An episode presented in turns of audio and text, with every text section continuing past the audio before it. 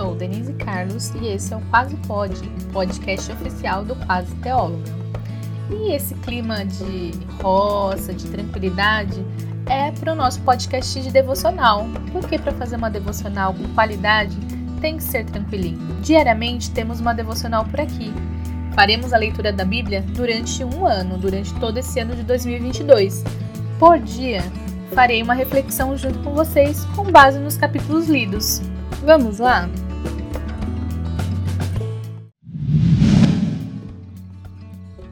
Devocional 054, Deuteronômio 7, 8 e 9.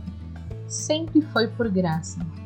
Quero destacar os seguintes versículos: capítulo 7, versículo 7, capítulo 8, 11 a 14, capítulo 8, 17, capítulo 9, 6.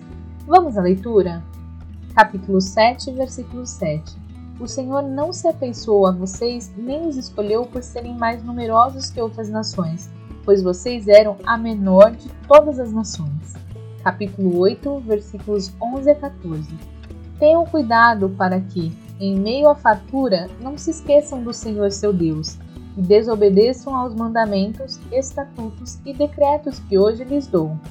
Quando ficarem satisfeitos e forem prósperos, quando tiverem construído belas casas onde morar, e quando seus rebanhos tiverem se tornado numerosos, e sua prata e seu ouro tiverem se multiplicado junto com todos os seus bens, tenham cuidado, não se tornem orgulhosos e não se esqueçam do Senhor seu Deus, que os libertou da escravidão na terra do Egito capítulo 8, versículo 17. Fez tudo isso para que vocês jamais viessem a pensar: conquistei toda esta riqueza com minha própria força e capacidade. Capítulo 9, versículo 6. Reconheça, portanto, que o Senhor, seu Deus, não lhe dá essa boa terra como propriedade porque você é justo, pois não é. Na verdade, você é um povo teimoso. Que tapa na cara a leitura desses três capítulos. Nada é colocado debaixo do tapete, não.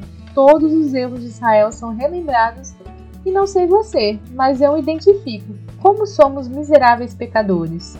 As advertências de, em meio à fartura, não se esquecer de Deus é bastante repetida.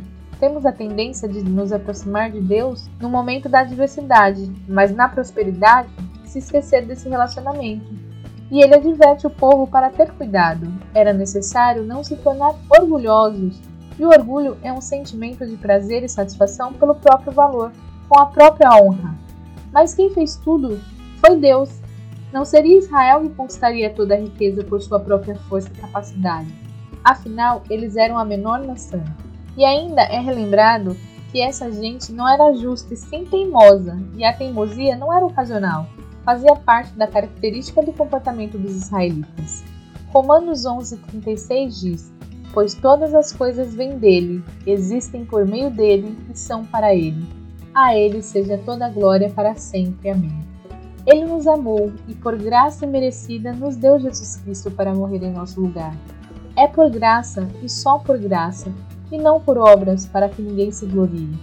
E possamos diariamente nos humilhar na presença do Senhor reconhecer que não somos nada sem Ele. Tudo vem dele, é por Ele e para Ele. E essa foi a reflexão de hoje. Vem refletir conosco durante todo esse ano. Segue o Quase Pode, se inscreve no Quase Teóloga no YouTube e me segue no Instagram, arroba Quase. Assim você não perde nadinha. E não esquece, até amanhã! Esse podcast foi produzido e editado por Denise Carlos, Quase Teóloga Produções.